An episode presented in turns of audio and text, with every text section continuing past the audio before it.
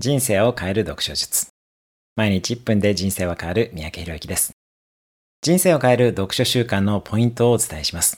1、速読技術よりも読書時間の確保。2、ワンブックワンアクションで一つでも行動する。3、自分の業界と他の業界のビジネス書、小説の3種類の本を常に読むようにする。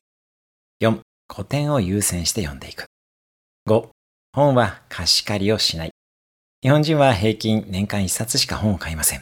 読書習慣があれば抜きんでれます。昨日、ベストセラー作家であり、コンサルタントの神田正則さんと読書についてお話をしました。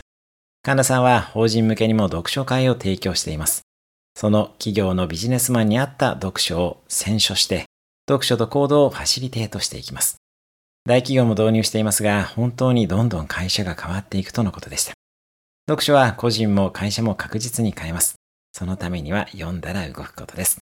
それではまた毎日1分で人生は変わる三宅宏之でした。